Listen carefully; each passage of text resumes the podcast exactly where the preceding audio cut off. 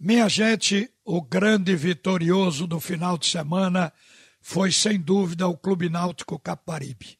Não apenas pela vitória de goleada de 5 a 0 em cima do Operário, mas pelo fato também do Náutico manter a sua invencibilidade, isso é importante porque isso gera mais confiança e o Náutico continuar na primeira colocação da Série B de 2021.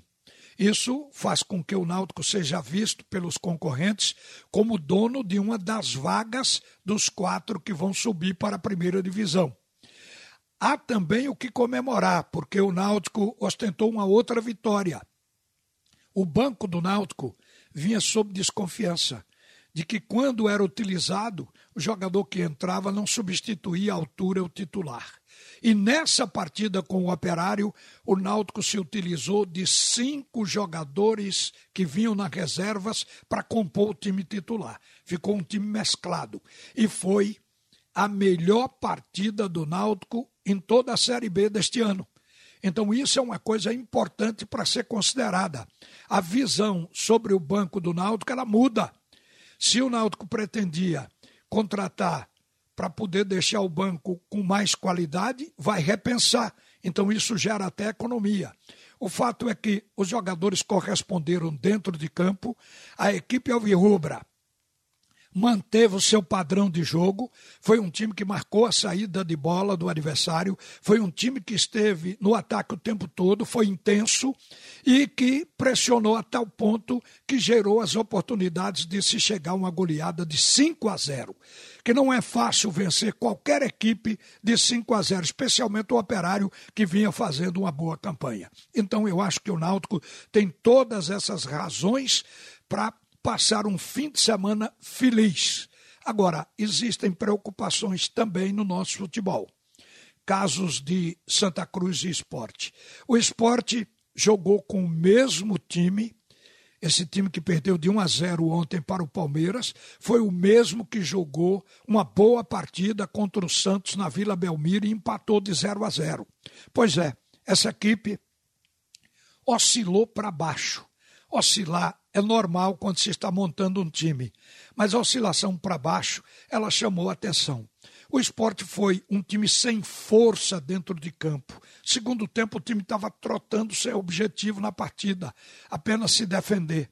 E durante toda a partida, uma transição lenta, ruim, perdendo bolas, sem criatividade no meio, que é uma atribuição de Thiago Neves, sem definição no ataque, cuja responsabilidade é do André, do Everaldo e do Neilton.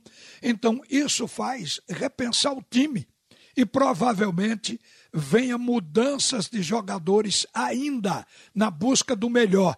E quanto mais muda, mais difícil fica o entrosamento e se chegar ao chamado time ideal. Então o esporte ainda está nesse processo. É como um avião que está correndo na pista, mas não consegue velocidade para decolar. É o que está acontecendo com o esporte. Isso está lhe deixando na 16 colocação, quer dizer, a um passo do Z4. Se o esporte não começar a ganhar, vai cair para a zona do rebaixamento, o que fica muito mais difícil a luta, porque a luta vai ser para sair daí, a luta para não cair. Ainda está em tempo de se pensar na melhor formação para que esse time de fato possa decolar. Mas que foi uma decepção, porque se achava que o time era aquele que começou essa partida que tinha jogado contra o Santos. Mas hoje já se está repensando o time do Esporte Clube do Recife, o que é mau negócio. No Santa Cruz, a situação ainda é pior. Porque o Santa não ganhou sequer uma partida na Série C, gente. É o Lanterna, tem três pontos, já contratou 34 jogadores e esta semana vai contratar o 35, que é o meia para o lugar de Chiquinho, que foi embora. Mas eu acho que o Santa Cruz tem que parar aí. E o Roberto Fernandes tem que encontrar seu time desses jogadores que já estão em casa. Porque senão vai ficar o planejamento infinito não vai parar nunca de contratar e não vai parar com 11 para poder encontrar um time. Lamentavelmente, o técnico se queixou de tudo, principalmente do ataque do Santa Cruz, o que vai determinar novas mudanças. E enquanto se muda, se fica longe do ideal e se fica longe do entrosamento.